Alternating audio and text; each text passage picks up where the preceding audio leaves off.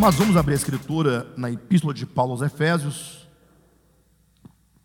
capítulo 6, né? Vamos ler a partir do versículo 10 em diante. Quanto ao mais, sede fortalecidos no Senhor e na força do seu poder. Revestiu-vos de toda a armadura de Deus, para poderdes ficar firmes contra as ciladas do diabo. Porque a nossa luta não é contra carne e sangue, e sim contra principados e potestades, contra os dominadores deste mundo tenebroso, contra as forças espirituais do mal nas regiões celestes.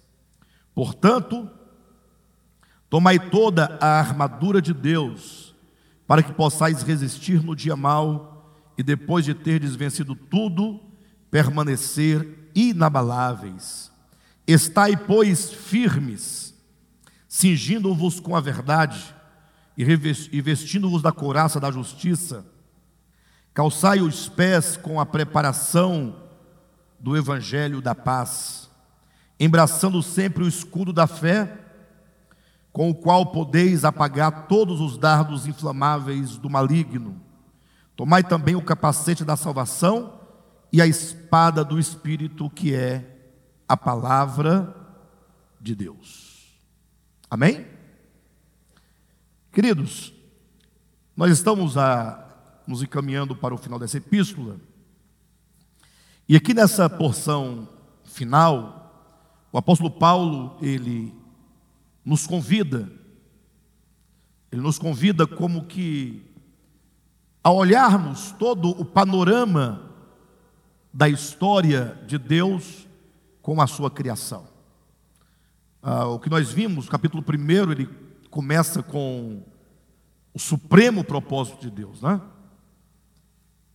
Mostrando como que Deus elege e predestina pessoas para o cumprimento de um propósito específico, que não diz respeito exatamente à salvação, embora passe por ela, mas diz respeito a um grupo de pessoas a quem Deus escolheu, a quem Deus separou, para que essas pessoas possam, juntamente com o Cristo de Deus, formando um grande homem coletivo, Cristo cabeça, a igreja o seu corpo, Cristo noivo, a igreja a sua noiva, Cristo o capitão, o general, a igreja o seu exército, para levar a cabo o cumprimento do supremo propósito de Deus. Agora, o que ele nos chama atenção no capítulo final é que esse supremo propósito não acontecerá sem que as forças do mal procurem resistir, fazerem frente a Deus, ao seu propósito, ao seu filho e à sua igreja. Ou seja, Paulo trabalha aqui o tema dessa batalha espiritual. Essa batalha espiritual deve ser entendida como uma batalha cósmica, não como uma batalha individual de um crente, conforme geralmente se interpreta, né? As pessoas pegam as vicissitudes do dia a dia, as tribulações cotidianas, prosaicas, e querem conferir a isto essa batalha espiritual. Não, essa batalha espiritual é uma batalha cósmica, por quê? Porque inclui todos toda a criação de Deus, de todos os tempos, em todos os lugares, ou seja, uma batalha é, entre a luz e as trevas, entre o bem e o mal, entre o reino de Deus e o império das trevas, ah, lutando ah, pelo coração humano, pelo domínio do coração do homem.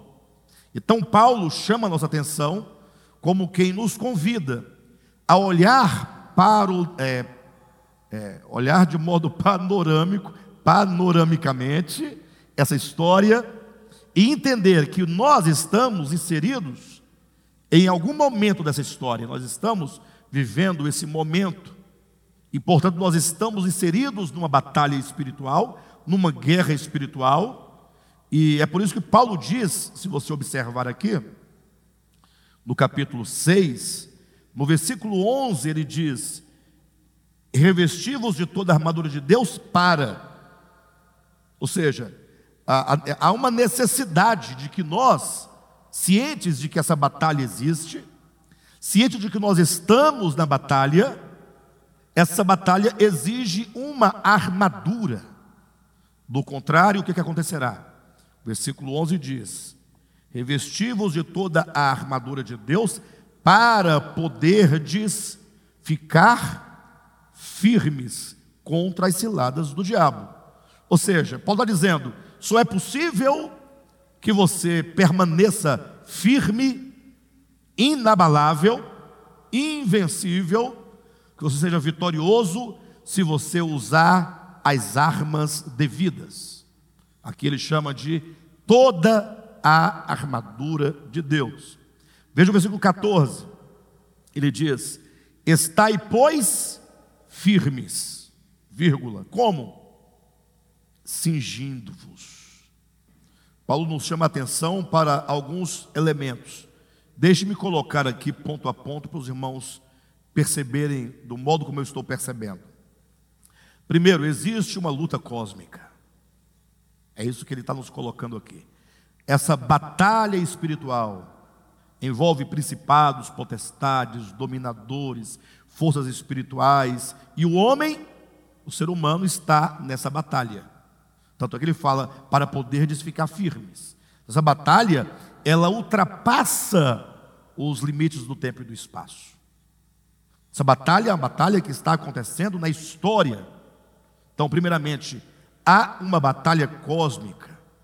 Essa batalha, para a bem da verdade, ela começou ah, com a queda de Lúcifer.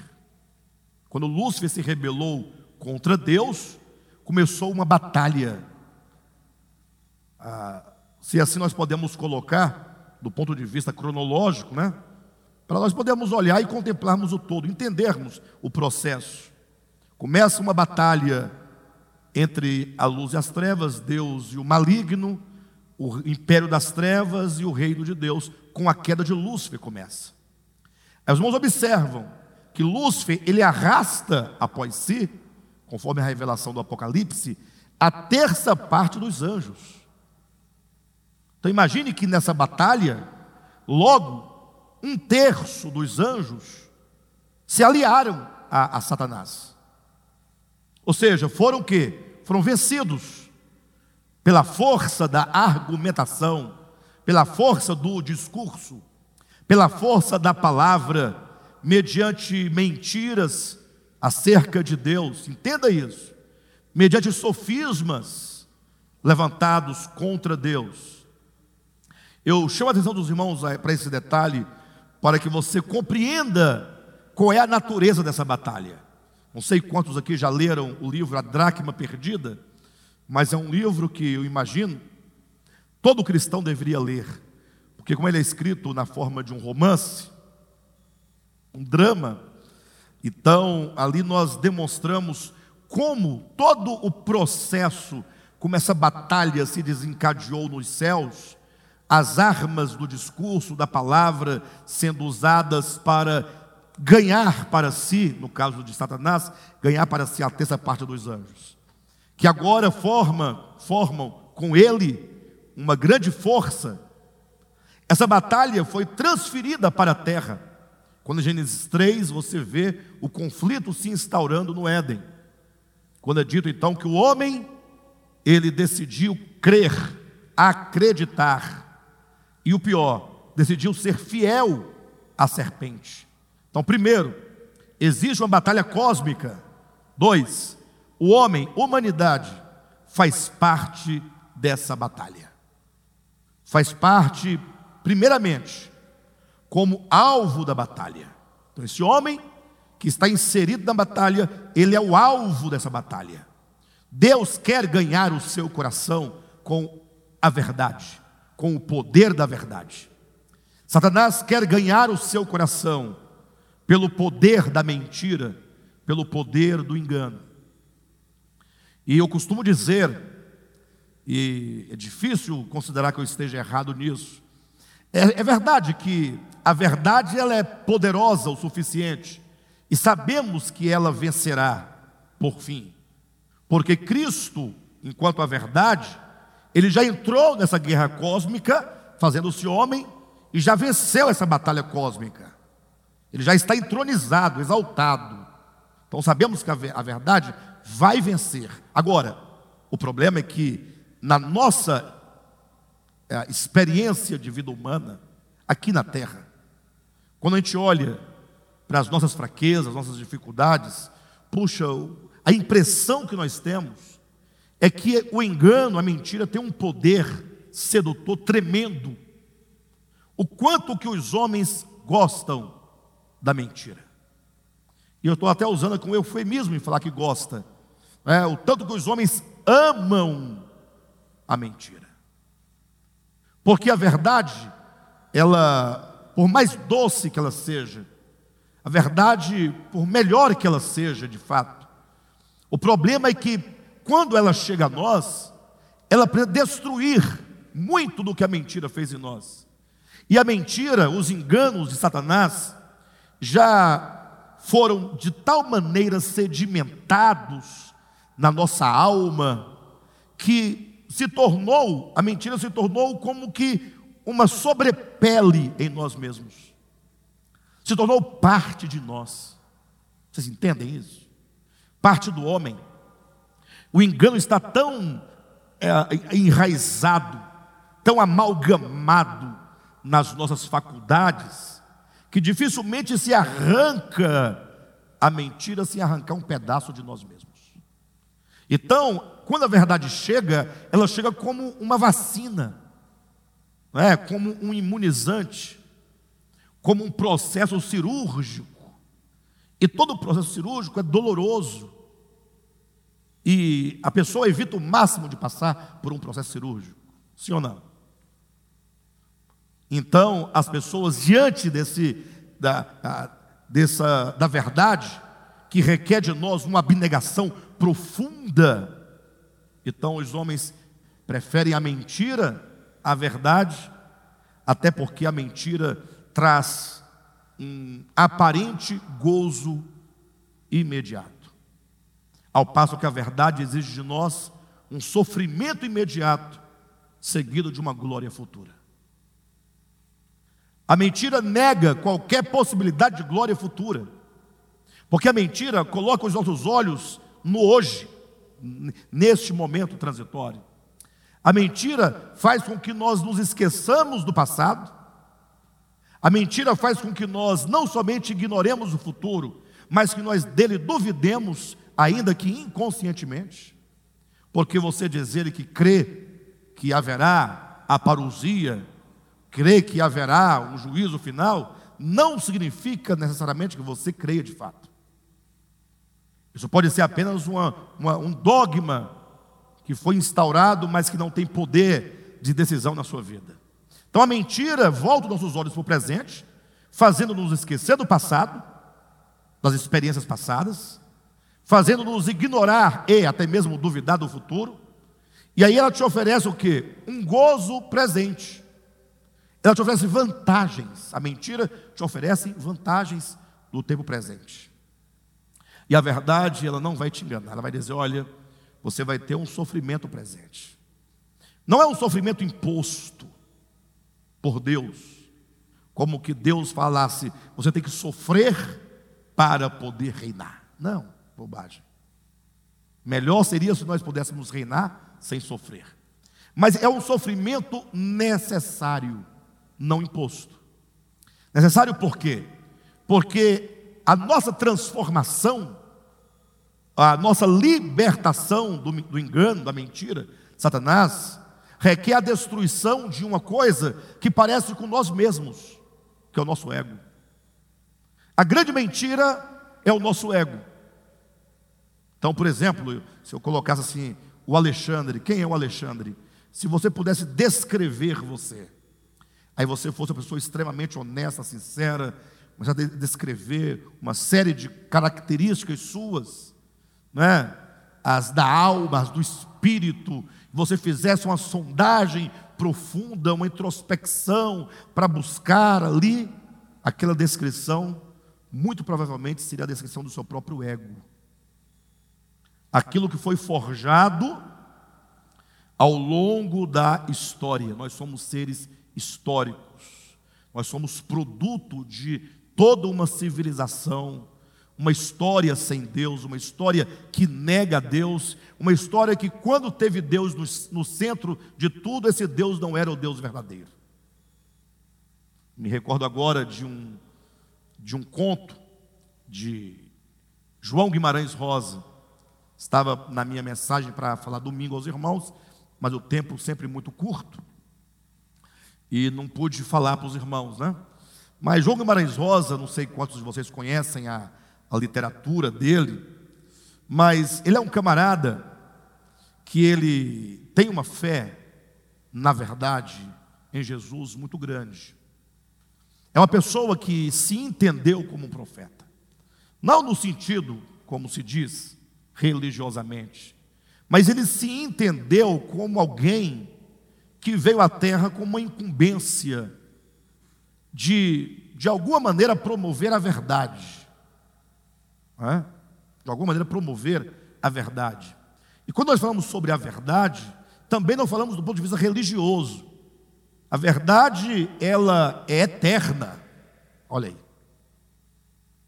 Ela, a verdade é infinita. Ela é espiritual, ela diz respeito ao próprio Deus, a uma vontade absoluta que inclui todos os homens.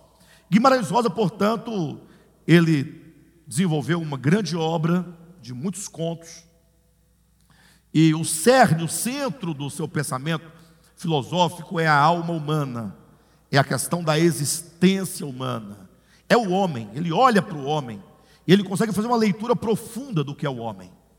E ele escreveu um conto chamado O Espelho, já comentei com os irmãos em outras ocasiões, e nesse conto ele procura ah, mostrar que o homem traz consigo um grande problema.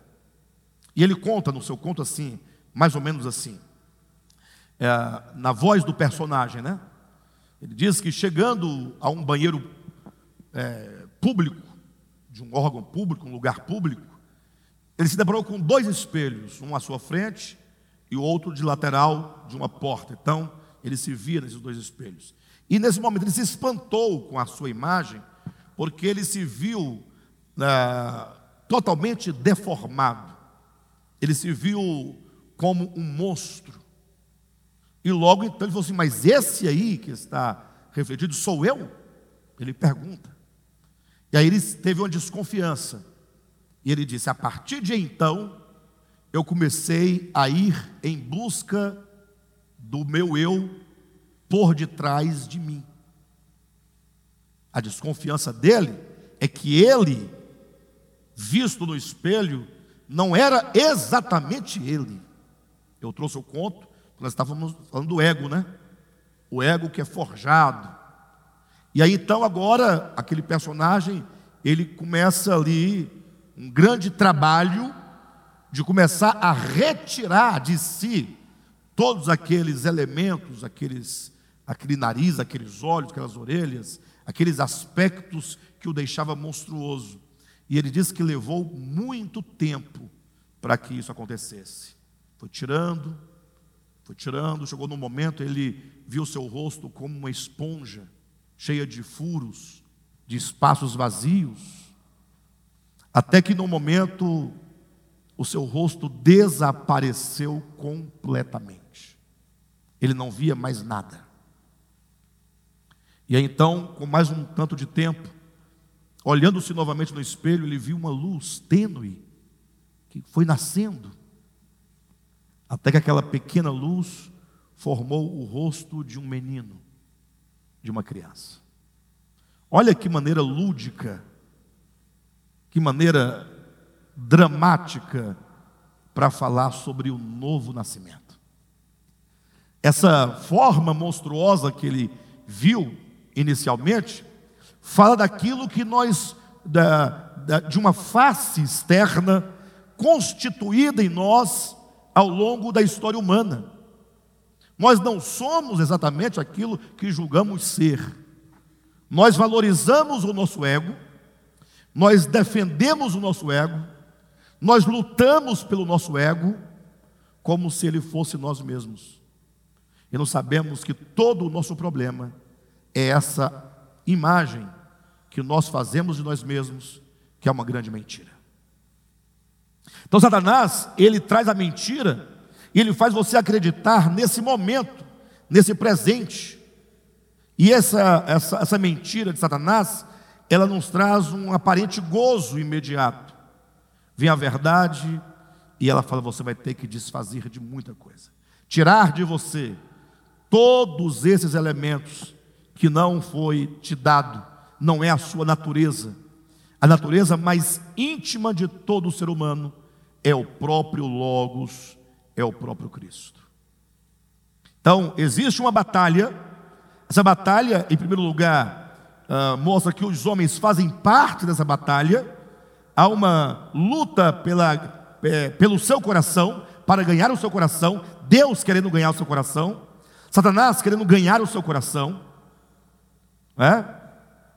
E no segundo momento, essa batalha, ela também acontece para que você, mesmo vencido, ou mesmo de alguma maneira vencendo, você não se empenhe nessa batalha para salvar a outros. Então, o apóstolo Paulo, capítulo 6, está dizendo, pessoal, primeira coisa que você tem que atentar para essa questão da batalha espiritual. Atente, você precisa estar firme. Versículo 11 e versículo 14. Estai, pois, firmes.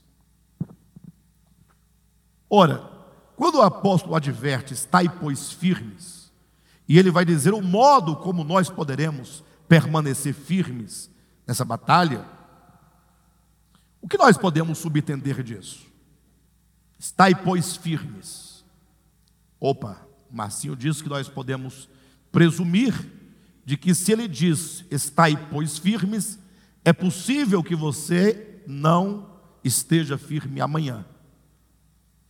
Quando ele diz, estai, pois, firme, firmes, subtende que nós estamos firmes. Agora, Paulo diz, mas vocês devem permanecer firmes nessa batalha. Porque essa batalha, ela está acontecendo. E muitos sucumbem nessa batalha. Não poucos são derrotados na batalha. Há várias maneiras de você ser derrotado nessa batalha. Alguns retrocedem da fé ao, a, ao ateísmo, ao agnosticismo. São, foram seduzidos né, pela, pela descrença da verdade. Outros eles abandonam o caminho, ainda que continuem tendo uma concepção, um conceito da verdade, ainda que continue julgando que a verdade é deste modo ou daquele, mas essa pessoa não tem tempo para viver em prol da verdade, em busca da verdade, para viver a verdade. Ele estabeleceu um outro modo de vida. Ou seja, eu creio na verdade, acredito na verdade, está tudo certo com a verdade, mas a minha existência é tão pequena, é tão passageira, para eu ficar envolvido com essa questão da verdade. É preferível viver a minha vida, esses últimos momentos e tempo de existência comigo mesmo, meus, meus prazeres, o meu descanso, meu bem-estar, minha alegria, minha satisfação pessoal. É quando o homem ignora que ele existe para o, o mundo. Ele ignora isso. O mundo está do modo como está porque o ser humano ignora a razão da sua existência. Nós existimos para. Você não é o alvo da sua própria existência.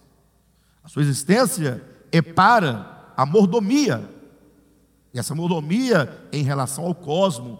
E cada um de nós, dentro desse grande projeto divino, ocupamos um espaço em relação a essa mordomia, a esse serviço que nós devemos prestar. Então, uns retrocedem à, à descrença, outros, eles, ah, mantendo as proposições da fé como verdade na sua consciência, não podem viver em prol da verdade, porque decidem viver a sua própria vida para si mesmo ignorando qualquer possibilidade de serviço altruísta em prol da verdade. Outros ah, não abandonam é, definitivamente ah, mas são indiferentes à verdade. É, não está muito diferente do anterior, né? Mas é aquele que se engana, porque ele simplesmente ficou estagnado na sua vida, parado. Ou seja, ele crê, acredita do, do seu modo, né, tem as proposições da verdade bem estabelecidas, mas ele não tem a dinamicidade, não tem o movimento, ele não tem a disposição, ele não tem a vida cristã enquanto tarefa, enquanto algo a ser realizado. Então ele está fossilizado, ele está parado, ele não é diferente do, do anterior, né? embora a condição seja basicamente a mesma. Ah, então, há, há várias maneiras.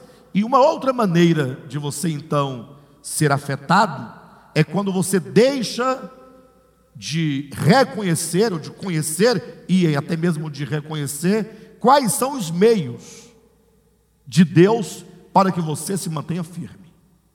Então, se você concebe ah, uma visão acerca da verdade, entendendo que essa verdade não é a verdade na sua plenitude, esta inconcebível ao homem, mas se você teve a graça de Deus de conceber aspectos da verdade, de ter uma visão tanto mais esclarecida, você teve essa oportunidade, então você precisa se manter firmado para que nessa batalha você não esteja voltando para a descrença, vivendo para este mundo, como Paulo diz acerca de Demas, que tendo ele amado o presente século, abandonou o ministério, ou você não vive uma vida fossilizada dentro das igrejas.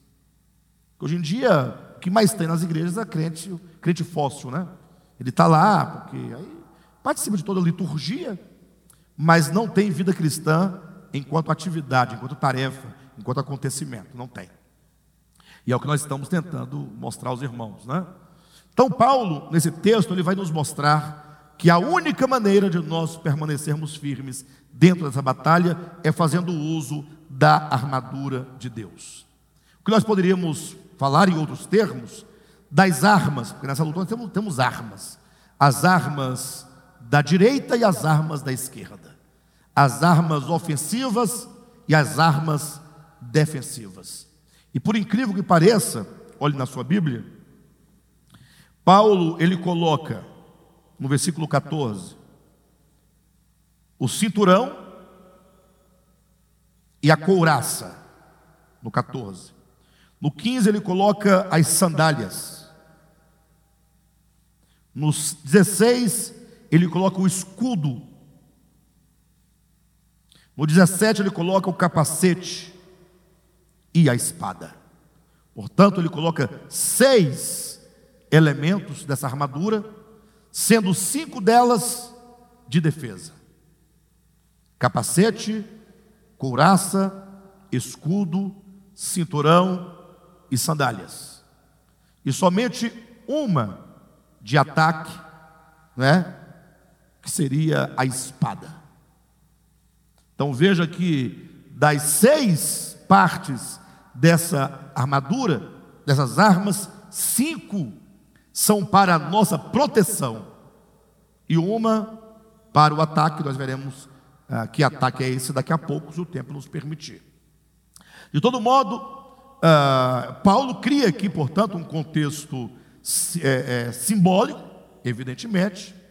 Aqui ele olha ali, talvez, para os exércitos romanos, né, ali na Grécia, ali em Roma, em vários lugares havia os soldados romanos é, totalmente equipados, né?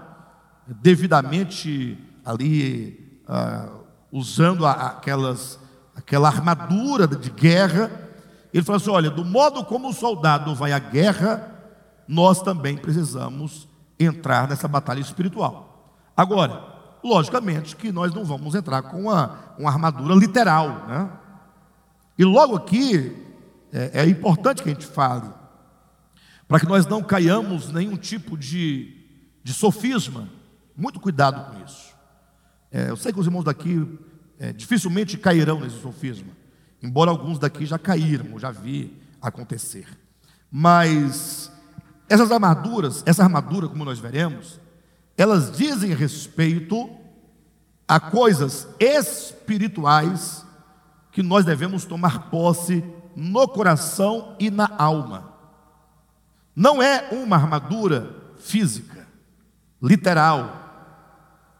Eu digo isso porque não faltam pessoas para fazer um escudo da fé para você e fazer uma campanha dizendo que para você apagar os dados inflamáveis do maligno, você tem que levar para casa o escudo da fé. E ainda manda você ler na Bíblia, e você pega seus óculos, e você lê dizendo, embraçando sempre o escudo da fé, com o qual podeis apagar todos os dados inflamados do maligno. E a pessoa ali, cheia de, de, né, de fé, de acreditando, leva para casa o escudo, escrito inclusive o versículo bíblico acreditando que aquele escudo de papelão, de cartolina, de papel cartão, de plástico, do que quer que seja, pensando que aquilo vai defendê-lo de alguma coisa. Quanta bobagem.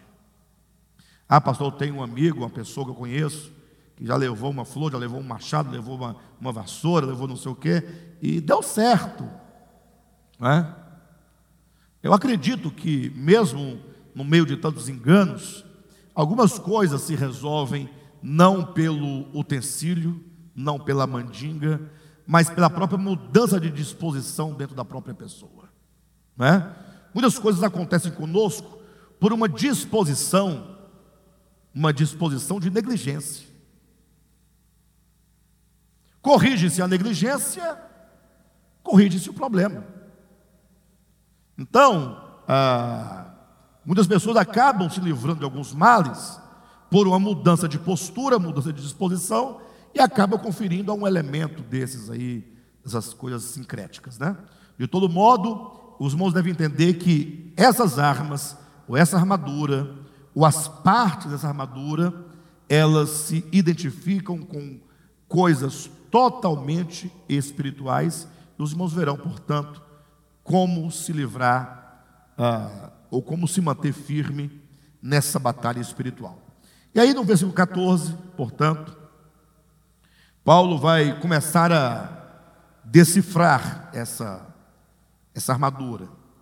E a primeira coisa que ele coloca é: estai, pois, firmes, cingindo-vos com a verdade. Interessante esse cingindo-vos ah, com a verdade. Ah, me recordo daquela ocasião João capítulo, capítulo 13, né? Quando Jesus ali estava no cenáculo com seus discípulos, e a disputa entre os discípulos era para saber qual deles, dos discípulos, era o menor, né? para então eles chegarem à conclusão de quem deveria proceder com o lava-pés. Os irmãos sabem bem da história. O fato é que nenhum deles se achava menor Cada um deles queria ser o maior, ou pelo menos próximo do maior, para se livrar dessa situação. Cristo, então, num dado momento, ele se levanta, e aí a descrição de João do acontecimento é bastante simbólica. Por mais que tenha o aspecto literal da coisa, ou seja, Jesus literalmente se levantou, literalmente é dito que ele se despiu de suas vestes. E então ele cingiu os lombos com uma toalha e, tomando bacias e ajoelhando-se diante dos discípulos, lavou os pés um a um. Esse aspecto histórico e literal é um fato, obviamente. Mas a Bíblia não se lê desta maneira. Porque se a Bíblia for lida dessa maneira, como quem lê uma história do passado, você terá um tanto de informações do que aconteceu e não terá nada para você entender como se vive a vida hoje. Então a Bíblia deve ser lida sempre numa atualizando os acontecimentos numa perspectiva representativa, o que aquela cena representa, o que ela diz no âmbito da verdade divina. Ou seja, elevar os acontecimentos históricos ao nível das realidades espirituais. Então veja Jesus despindo-se de suas vestes. Ora, para servir o outro, tem que despir-se. Ninguém será capaz de servir o próximo se você não se despir das suas vestes. Jesus se despiu das suas vestes de rei, de senhor, porque ali era o Logos encarnado. É o que está em João, né? Ou Filipenses capítulo 2, que ele se esvaziou de si, ó. É pegar as suas virtudes, aquilo que ele é, da sua nobreza, da sua realeza, e colocar de lado para ser identificado na sua nudez como um servo. Nós devemos nos despir da veste da nossa pretensão e arrogância do ego. Sem tal despir, não temos como servir o outro, porque sem nos despirmos do ego, sempre teremos a ideia de que nós é que merecemos ser servidos pelo outro. Sempre vamos procurar alguém menor para nos servir. Não é assim o nosso ego? Então Cristo se despe das suas vestes, mas ele se cinge, ó, com uma toalha.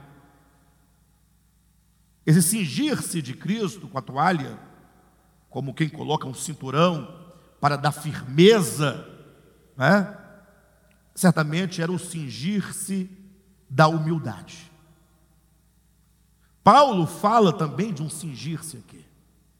Então é certo que, como Cristo, devemos nós nos despir das vestes, Cristo da sua veste de glória, da realeza, do que Ele é, e nós das vestes da arrogância, do ego. Cristo cingiu-se com a toalha, com o cinturão da humildade. Nós também devemos nos cingir com o cinturão da verdade, da, da humildade. Mas aqui Paulo fala de um outro tipo de cingir-se, de um outro tipo de cinturão. O cingir-se é aquilo que te limita. Dificilmente alguém ficaria em casa totalmente à vontade, com um cinturão apertando a sua cintura.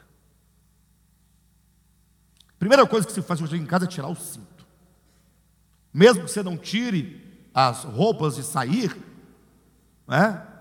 ou pelo menos folgar o cinto, porque o cinturão é uma restrição daquilo que nós somos.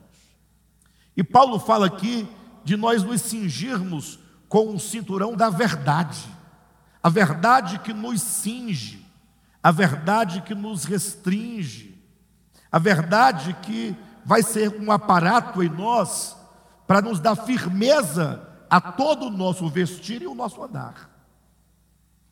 Ou seja, o modo de vencer nessa batalha espiritual, entenda, você está nessa batalha, é você amar a verdade.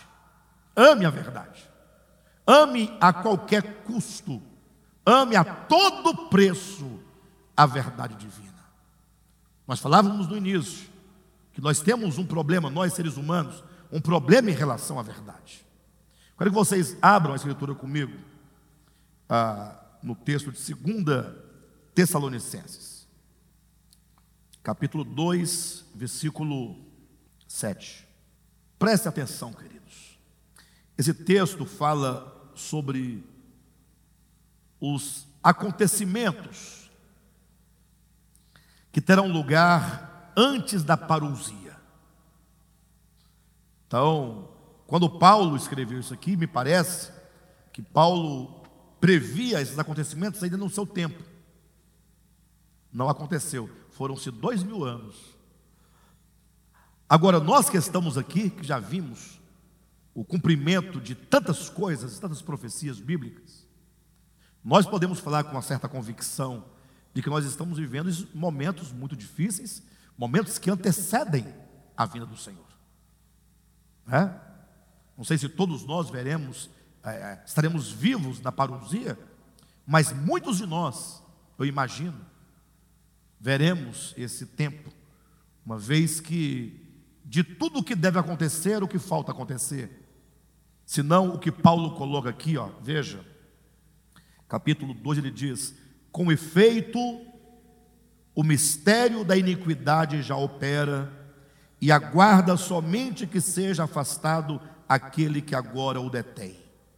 Esse com efeito é como que dissesse assim: olha, porque nos versículos anteriores ele falou que duas coisas deveriam acontecer. Primeiro, chegar à apostasia.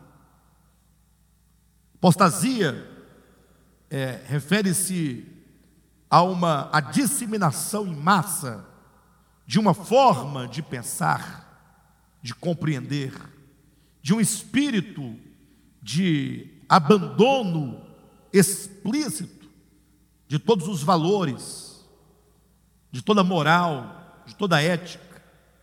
Quando o homem estará mergulhando né, no lamaçal, mesmo se entregando a toda sorte de prazeres, em detrimento a Deus.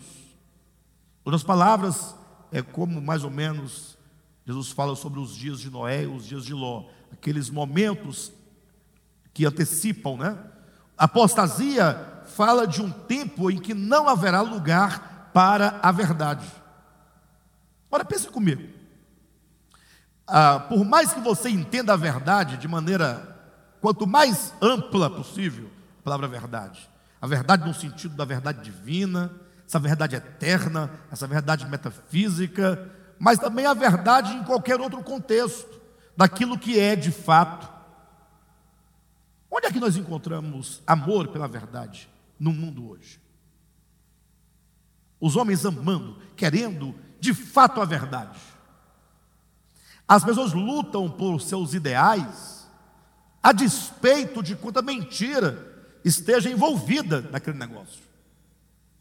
As pessoas ignoram completamente se o meio é ilícito ou não, o importante é que tem que ser assim, ou seja, a verdade não é valorizada, a verdade não é buscada, a verdade não é desejada. Nem os crentes querem saber da verdade. Então, Paulo dizendo que viria esse tempo de apostasia, de abandono à verdade, de abandono a Deus, para que nesse pântano da apostasia, nesse pântano de de ojeriza contra a verdade, de desprezo pela verdade, pudesse se manifestar o anticristo, o filho da iniquidade, o homem da perdição. O filho da perdição né, e o homem da iniquidade. Nesse contexto. E nós sabemos que esse filho da iniquidade, o homem da perdição, ou vice-versa, ele diz respeito a uma consciência anticrística. E não necessariamente a um indivíduo. Cuidado o maior engano do anticristo é fazer com que nós pensemos que ele será um homem individual na história. Porque você sabendo que não é você e que nada tem a ver com você, você é a presa fácil de ele estabelecer o seu trono no seu coração e se assentar ostentando-se como se fosse o próprio Deus. Olha que coisa interessante. Aqui nós, porque eu comecei a ler no versículo 7, né? Mas imagine só vocês que é dito que o anticristo, ele vai estabelecer o seu trono no santuário de Deus, ostentando-se como se fosse o próprio Deus. Pense comigo nessa situação. Então, vamos pensar de modo bastante pedagógico, né? como pessoas bastante rudimentares de entendimento. Ah, o anticristo vai colocar o seu trono no santuário. Onde é esse santuário de Deus?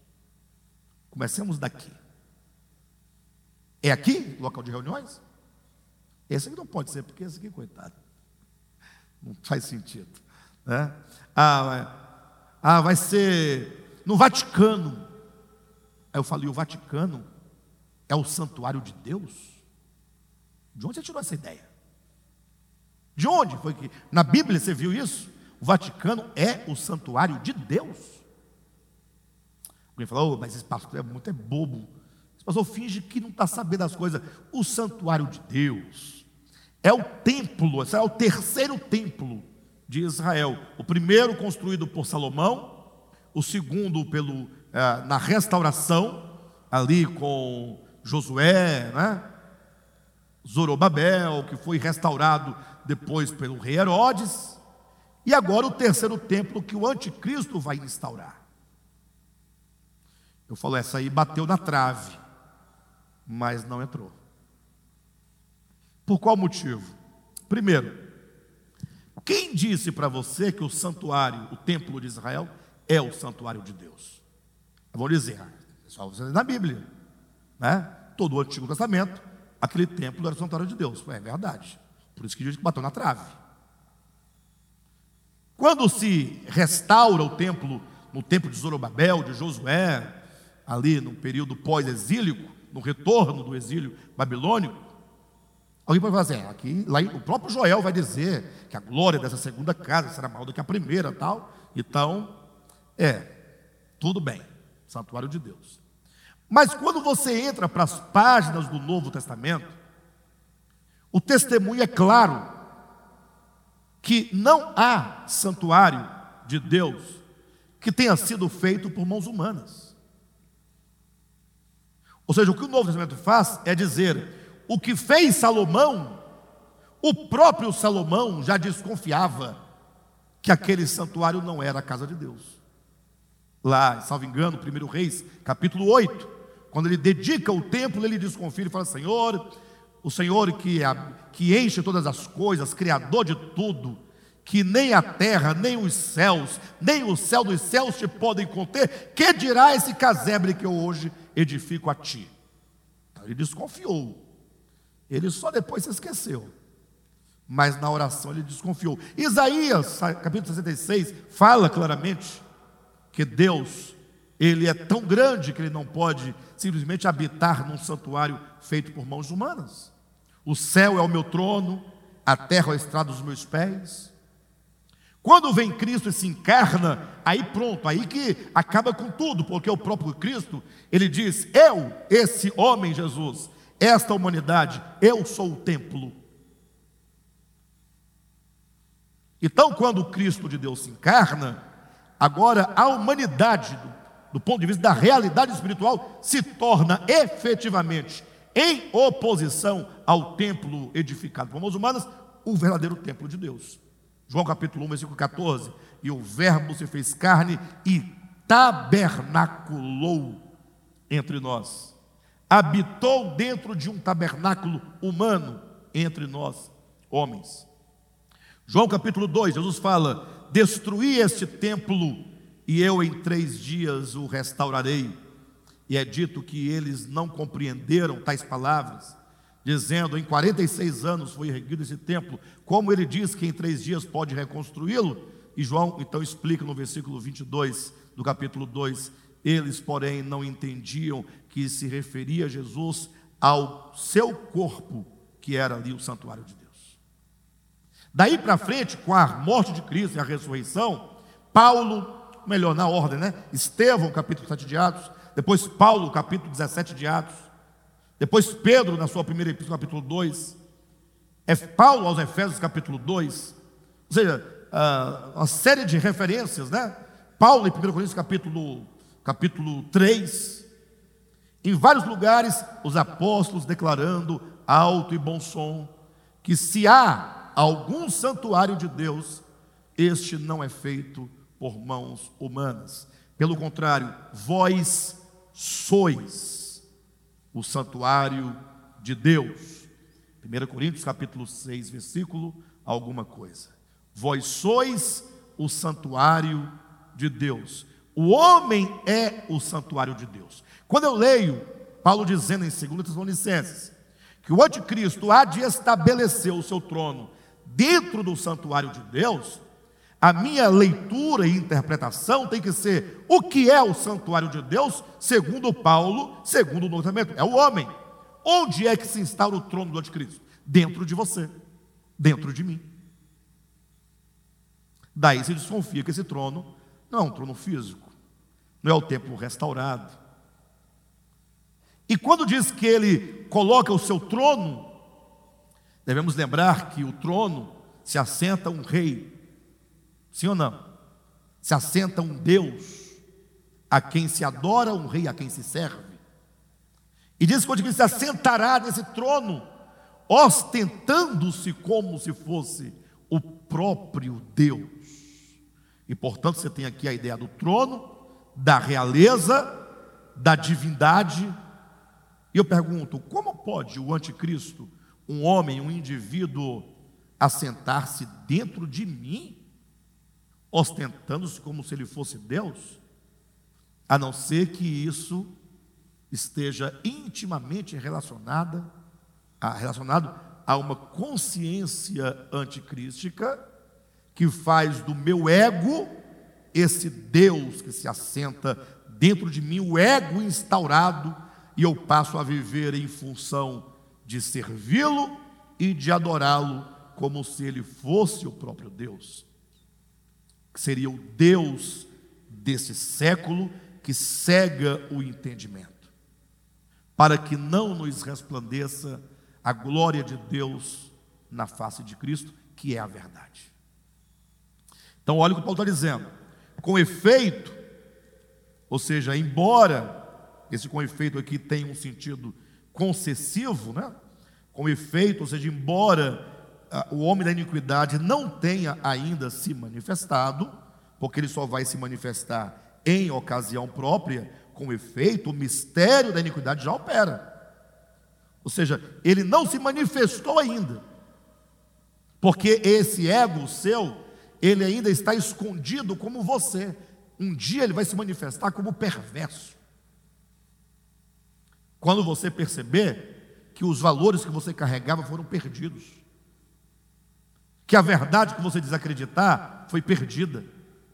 Quando você perceber que você já não é mais aquele que você julgava ser. Você piorou de estado, você piorou de condição. Eu falo você, a humanidade, né? Então ele diz: com efeito o mistério da iniquidade já opera e aguarda somente que seja afastado aquele que agora o detém. Então será de fato revelado o iníquo. Né? Então será de fato revelado será mostrado, será visto, será percebido, a quem o Senhor Jesus matará com o sopro de sua boca e o destruirá pela manifestação da sua vinda. Ora, o aparecimento do iníquo é segundo a eficácia de Satanás, com todo o poder e sinais e prodígios da mentira, e com todo engano de injustiça. Cuidado para que você não leia a Escritura de modo rudimentar.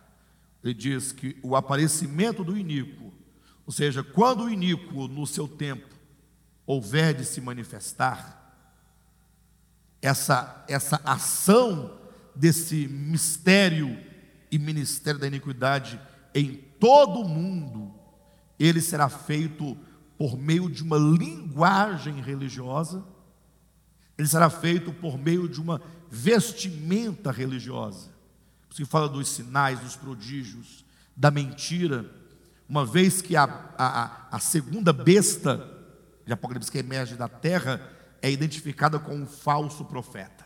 Ou seja, nessa batalha na qual nós estamos, de que temos falado, que começou com a queda de Lúcifer, que veio para a terra, a, a, depois para o homem, e continua até os dias de hoje, toda ela é forjada na base do discurso na base da palavra, na base da linguagem, de modo a levar todos os homens a não darem crédito a Deus. Por isso que essa voz ah, vai se consolidar, ou vai se consumar como a voz do falso profeta. É uma voz de um ministério profético que põe em dúvida tudo aquilo que Deus é, tudo aquilo que Ele está fazendo para enganar as pessoas. Agora veja o versículo 11, 10. Com todo o engano de injustiça aos que perecem, porque não acolheram o amor da verdade para serem salvos. Queridos, quando nós lemos a Bíblia é, despretensiosamente, ou seja, quando você não lê a Bíblia imprimindo os seus conceitos, você percebe quantas coisas a Bíblia nos traz, coisas tão simples, coisas tão significativas e tão simples, mas que passam despercebidas. O senhor fala assim: puxa, a salvação, Não tem coisa mais debatida do que salvação. Crente quer saber de salvação, como é que é? Está salvo, não está salvo, perde, não perde, é eleito, não é eleito, se é verdade, não é verdade. Aí Paulo fala, olha a simplicidade, que essa, esse aparecimento do iníquo, essa manifestação, acontecerá com todo o engano de injustiça aos que perecem, porque não acolheram o amor da verdade para serem salvos. Ou seja, se você almeja a salvação, ao invés de debater teologias, Calvino e Armínio, por que você não acolhe o amor da verdade? Ah, mas aí vem a resposta. Ora, mas você saber que a verdade, que, que o calvinismo está com a razão, você saber identificar na Bíblia que eleição e predestinação constitui a doutrina verdadeira, isso é a verdade. Em nome de Jesus, olhem para mim. Em nome de Jesus. Quando eu estava na Assembleia de Deus, na minha infância, diziam para nós que a verdade eram os usos e costumes da igreja. O que é a verdade? É não cortar cabelo, é não fazer, aí vem aquilo tudo que vocês já conhecem. Certo? Passei pelo Adventismo, disseram para mim: o que é a verdade? A verdade é o sábado, é um dia da semana, é o porco, no sentido negativo, não comer carne de porco. Aí você pergunta, mas e para os TJs, o que é verdade? Na verdade é que o nome de Deus se escreve com J, né? E, O, V, A.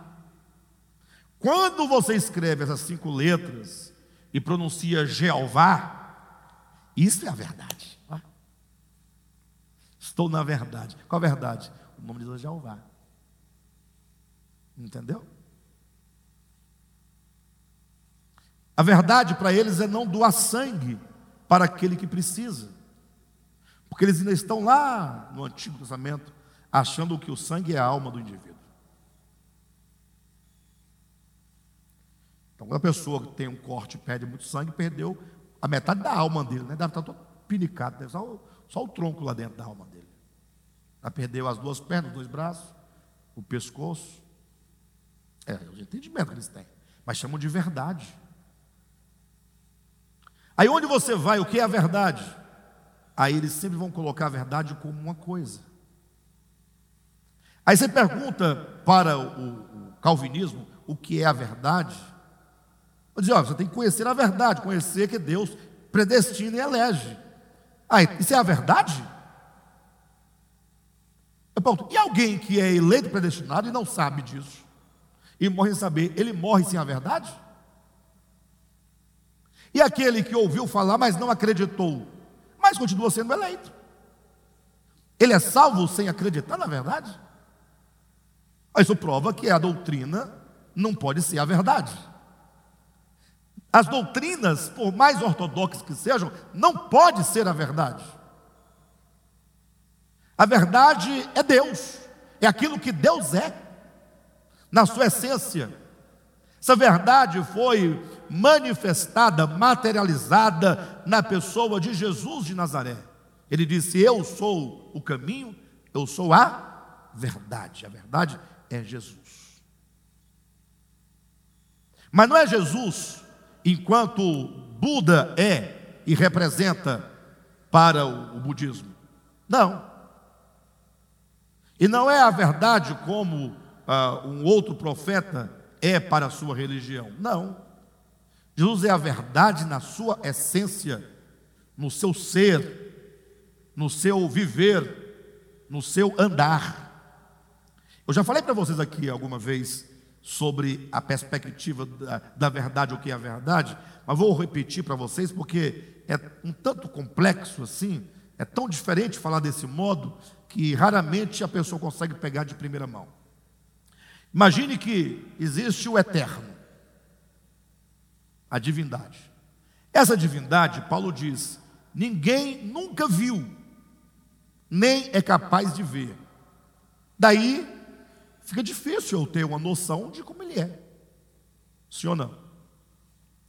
Por mais que é dito que ele tenha se manifestado por meio das coisas criadas, mas eu, eu, eu não tenho como discernir a, o ser divino na plenitude apenas olhando para a criação. A criação me dá uma aparência pálida do que Deus, de como Deus possa ser. Mas se ninguém jamais viu, então fica difícil. Saber como é que eu vou servi-lo, amá-lo, de que maneira eu posso me entregar plenamente a Ele, ter uma vida de serviço e amor efetivos por Ele, se eu não tenho ideia de como Ele seja. Aí vieram os profetas lá atrás, cada um dizendo como é que ele era. Né? Acertava numa palavra, errava na outra. o livro dos Salmos é, é muito interessante, queridos. O livro dos Salmos mostra claramente a confusão que, em que viviam os homens daquela época. Porque é interessante como que você toma um salmo né? E aí o salmo começa tão bonito que Deus é clemente, Deus é misericordioso, Deus bondoso, a misericórdia dele dura para sempre, não acaba nunca, sua fidelidade, e é, tal, tal, é tão lindo Deus. Aí daqui a pouco no meio do salmo começa a bagaceira, porque ele vai arrancar teu pescoço com a espada, e ele vem num cavalo de fogo, e está saindo fogo da, do, do nariz do cavalo, e está saindo fogo das narinas de Deus, e ele vem consumindo, e nem vai restar nada. É porque os homens daquela época, eles tinham os lampejos de revelação acerca de Deus, porém, como eles viviam no estado de barbárie, muitas vezes, e a vida deles não podiam ser dissociada da barbárie, da espada, da guerra, então eles davam nome a Deus, uh, o Deus dos exércitos. Entenda, o homem é um ser histórico. Não tem como tirar a história do homem. Então havia essa confusão. Né? A grande prova do que eu estou dizendo, para quem duvida ainda, é quando você encontra lá em João capítulo 3, ali depois do discurso de Nicodemos, o próprio Jesus falando claramente que todos os que vieram antes dele são da terra. Ele diz: todos são da terra, eu sou do céu. É o próprio Jesus quem faz tal distinção. Ele fala, e quando eles falaram acerca de, do Pai, acerca de Deus, eles falaram da terra. Eu falo do céu. E aí ele dá a, a chave para finalizar, dizendo: todos eles receberam o espírito da revelação por medida. Por que, que Deus deu por medida? A medida é a dosagem possível daquele tempo. Mas ao filho, disse Jesus, o Pai não lhe dá o seu espírito por medida. Ele tem a plenitude do entendimento. Então, se Deus não pode ser conhecido, nunca foi visto, e nunca será visto por nenhuma criatura. Como alguém pode conhecê-lo? Vieram os profetas, falaram de um modo e de outro acerca dele, mas nenhum deles falou com exatidão, porque nenhum deles viram a Deus. Nenhum deles subiram, subiu aos céus. Nenhum deles esteve com o Pai. Nenhum. É neste momento que entra então o Filho aquele que diz: Eu sou a verdade. Esse Cristo ele se interpõe entre o homem e o Pai. O Pai que nós não vemos, que nós não sabemos como ele é. Aí o filho diz assim para você: olhe para mim. Aí você olha. Como é que eu olho para Jesus? Não é coisa do Espírito ficar assim, não. Não, olha Está escrito, nós temos quatro evangelhos biográficos, falando de como ele viveu, o que ele fez, o que ele falou, suas obras. Olhem para Jesus. Vocês estão olhando? O Jesus dos evangelhos e não o Jesus dos evangélicos. Claro? Olhem para o Jesus dos evangelhos. Eu insisto. E ele diz: Quem me vê a mim, vê o Pai. Ele é a expressão exata. O Pai é a realidade. E Jesus é a verdade. A verdade é a manifestação corpórea e histórica e tangível da realidade. Todos agora sabem como é o Pai. Agora a grande questão é: você, para ser salvo, precisa acolher o amor da verdade. Você tem que amar a verdade. Aí, para você saber se você ama a verdade, porque aqui está o grande problema, é que, se eu perguntar quem aqui ama Jesus, ah, mas que pergunta mais. É interessante a pergunta, né? Mas, é, não, ele nunca fez nada de mal para mim, diz que ele morreu por mim, é, todo mundo ama Jesus. Mas não é disso que nós estamos falando. Amar a Jesus é amar a verdade. E vou dizer mais: você não ama o Jesus histórico, não. Para de bobagem. Alto lá. Alto lá. Amar uma pessoa, eu amo o cádmio. Faz sentido. Ora, amar algo, alguém que você nunca viu, ah, pastor, tudo é pela fé. A gente ama pela fé. É por isso que sua vida é assim, desse jeito. Uma vida sem futuro, uma vida fingida. Amar a Cristo é amar a verdade. O Jesus histórico e o Cristo de Deus só ganham um significado para mim quando eu o interpreto como amor, como justiça, como perdão, como misericórdia, como não violência, como não retaliação. O que é Jesus para você? Ah, é o filho de Maria, é que nasceu há dois mil anos, é? Que viveu, é? Aí eu amo. Aí é fácil, é. É fácil você amar. Ele não está aqui agora, nem para você. Ah, se eu dar um abraço nele. Ele não quer o seu abraço. Ele quer o seu coração, a sua fidelidade, o seu amor por tudo aquilo que ele é. E esse ser divino que ele é se manifestou no tempo, na história em relacionamentos.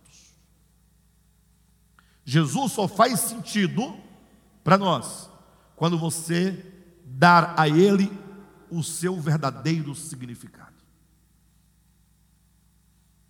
Olha a prova do que eu estou dizendo, porque quando me ouvirem dizendo assim, vão dizer, está vendo aí? Ó, não é para amar Jesus mais não, não é para amar mais não. Vá ouvir o que está dizendo. Eu vou provar o crente diz que ama Jesus, mas ele ama as armas. Ele ama Jesus? Não responde. Porque o Jesus a quem ele ama diz: embainha a tua espada. No momento mais dramático, quando o, o império das trevas veio contra Jesus, Pedro já puxou a espada, já cortou a orelha. Não, Pedro, você não está entendendo. Então você que diz que ama Jesus, mas ama as armas, você diz que ama Jesus e fica tirando selfie assim dentro das igrejas, sobretudo, você não ama Jesus. Você não ama Jesus. Você ama um dogma chamado Jesus que você nem mesmo conhece. Amar Jesus é buscar extrair dele o que ele é, de fato.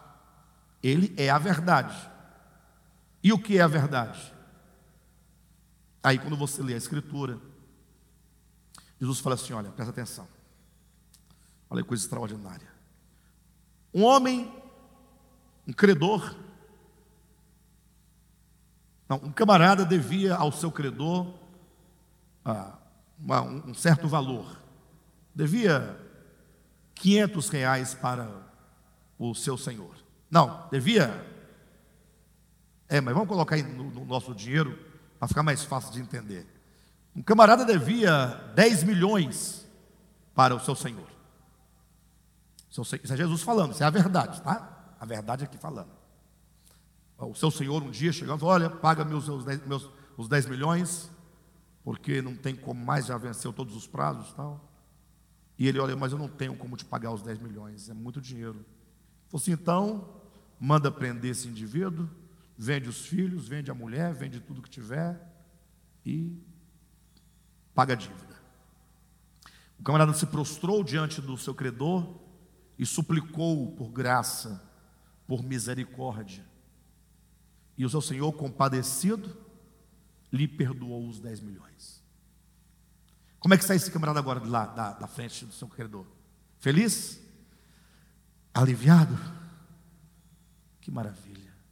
Ser perdoado de 10 milhões não é brincadeira, ainda mais que no, no, na, no contexto da parábola, em que eu pagaria a dívida com a minha própria vida, com a vida da minha esposa, dos meus filhos, dos meus familiares. Então, que grande alívio. Saindo ele feliz, encontrou-se com outro camarada e agora a situação inverteu. Esse outro camarada lhe devia, lhe devia ao perdoado, devia ao que fora perdoado. Só que devia só 500 reais. Era tão pouquinho diante dos 5 milhões. Ele diz: Paga-me os 500 agora. O camarada falou: não tenho como te pagar. Então manda prender e vende os filhos tudinho, mas eu quero meus 500 aqui agora.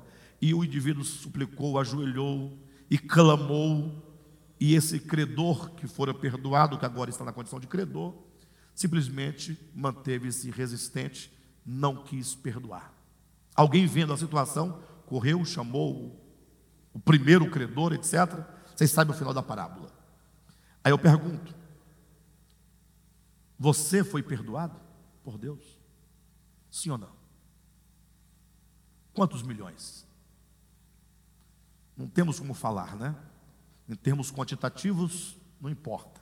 Mas em termos qualitativos, como Deus é bom, Ele não imputa a nós a nossa transgressão, mas nos confere a palavra da reconciliação. Que maravilha. Aí você fica feliz dizendo: Estou perdoado. Aí você fala que ama Jesus, mas você perdoa aquele que te fere? Essa é a pergunta. Nós somos o perdoado que não queremos perdoar uma simples ofensa, uma simples palavra, um simples gesto, diante do que nós devemos, quanto à nossa vida e existência.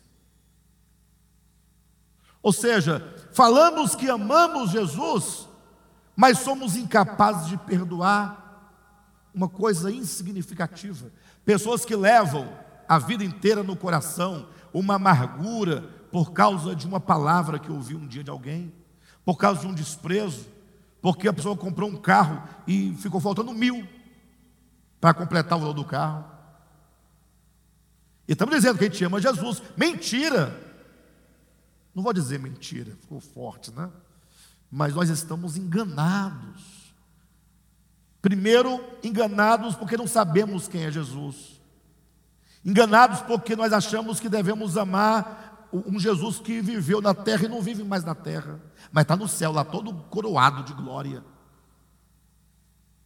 É, mas se ama muito ele, quer ir para lá agora ficar do lado dele? Você fala, não, agora não. Só quando eu morrer. Você quer morrer daqui quanto tempo? Não, uns 40, 50 anos. Você ama alguém e quer estar distante dele o máximo possível. Mas não é a ideia. Amar a Jesus é amar aquilo que ele é, a verdade. Acolher o amor da verdade para ser salvo implica amar Jesus. É a mesma coisa.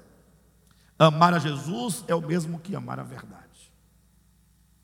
Irmãos, eu falei das armas aqui, mas é, isso é o, é o, mínimo, né? A gente só fala dessas armas porque nós estamos vendo essa tensão, vai ser futuro.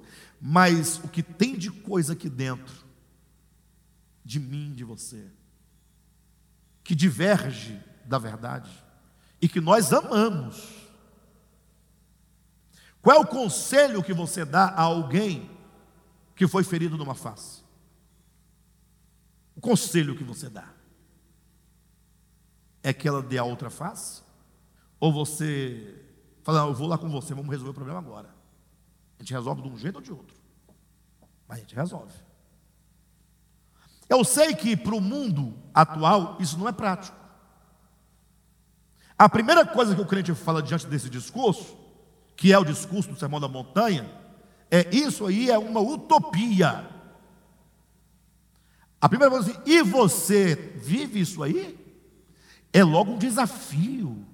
É uma maneira de você se preservar e ficar bem diante do fato de que nós não amamos a verdade como deveríamos amar. Agora, não fique triste, não, porque você ama a verdade. Mas nós amamos a verdade na medida do nosso entendimento. Entende? Então você ama a verdade. Só que você amava do seu jeito, por compreender pouco acerca da verdade. Mas agora que a verdade vai chegando, nós vamos sendo tocados e vamos percebendo melhor, e uma força dentro de nós agora nos chama a amar a verdade, agora do tanto que nós podemos ver. E amanhã veremos mais, e vamos desejar amar mais. E aí nós vamos crescendo. Porque às vezes o discurso muito duro, ele pode nos desanimar. Poxa, eu não amo mesmo, não, está certo. É, mas na verdade, porque na nossa evolução e no nosso entendimento, nós amamos pouco por compreendermos pouco. Não que nós não queremos, não queríamos amar mais. É falta de entendimento. Mas nós estamos entendendo.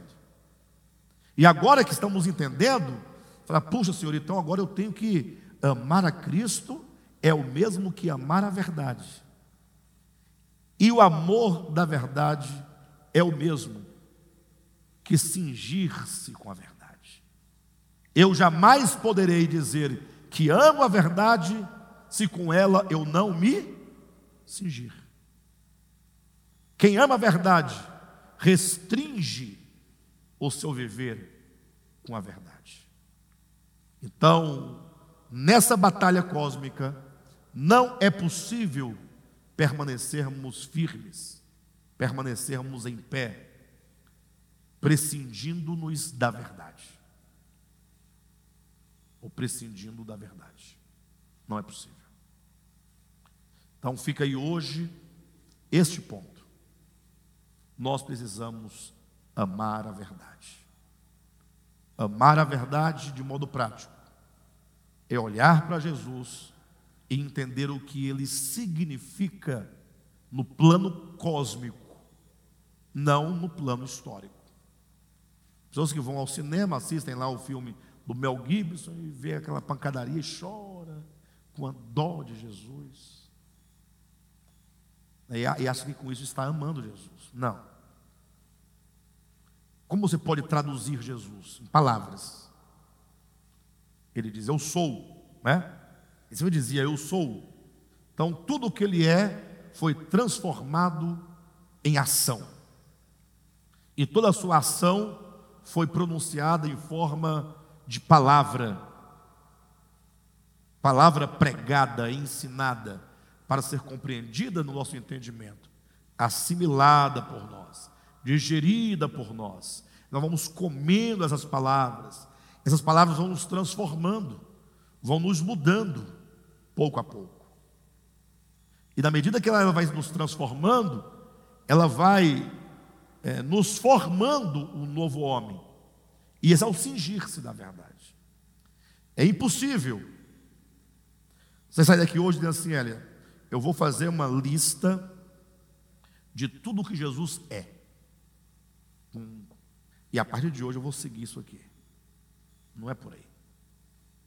Você não conseguirá deste modo. O modo que o próprio Jesus ensina é um processo metabólico, lento. É uma pessoa, né? Fala assim: olha, se você comer, viu o cádmio? Se você comer linhaça, a linhaça é bom para quê? Quem conhece linhaça? É bom para quê? Para o intestino. É. Vou comer linhaça e vou ficar zerado. Você come e não vê melhora imediata. Aí você descredibiliza.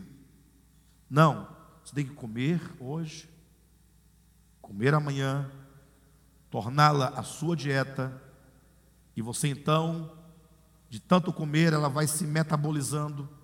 O processo metabólico é um processo lento, mas ela vai se constituindo, vai restaurando a flora intestinal, os tecidos do intestino, vai ajustando até que você sente o efeito a posteriori. Perfeito? Jesus ensina que essa mudança em nós se dá como quem come de um pão, como quem come da carne, como quem come do seu, bebe do seu sangue. E esse processo é um processo de metabolização e é lento. Cabe a nós comer. Cabe a nós comer a verdade. Vamos comer essa verdade que é Cristo. Vamos digerindo, vamos orando. Ore a palavra, ore suas inclinações, ore suas deficiências, ore sua dificuldade. Coloque como prioridade a sua vida espiritual. Busque a Deus em oração. Orai sem cessar. Orai no espírito, usando todo o tempo possível com Deus, na meditação, na reflexão, na, na oração verbal, na comunhão com os irmãos, na leitura da Escritura, ouvindo a palavra, cultuando com os irmãos. E aí você vai perceber que os efeitos virão naturalmente. Nada imposto. Até porque se fosse para ser imposto, Jesus já teria feito, né? Seria fácil. Mas como o processo passa pela nossa vontade e é um problema é um processo metabólico, isso leva tempo. O que cabe a nós é nos envolvermos e nos permitirmos ser trabalhados no processo. Tá bom? Vamos nos cingir com o cinturão da verdade? Quem é a verdade? É Jesus.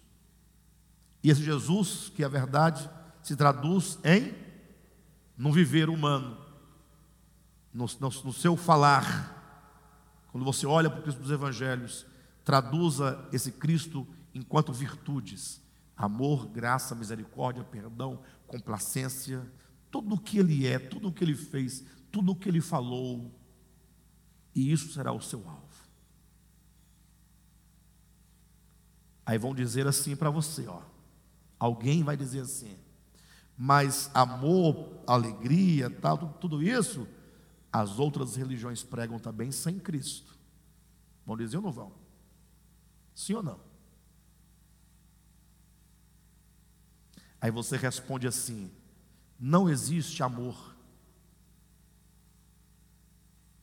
Existe Cristo. Se eles pregam amor, se é amor, é Cristo. Simples.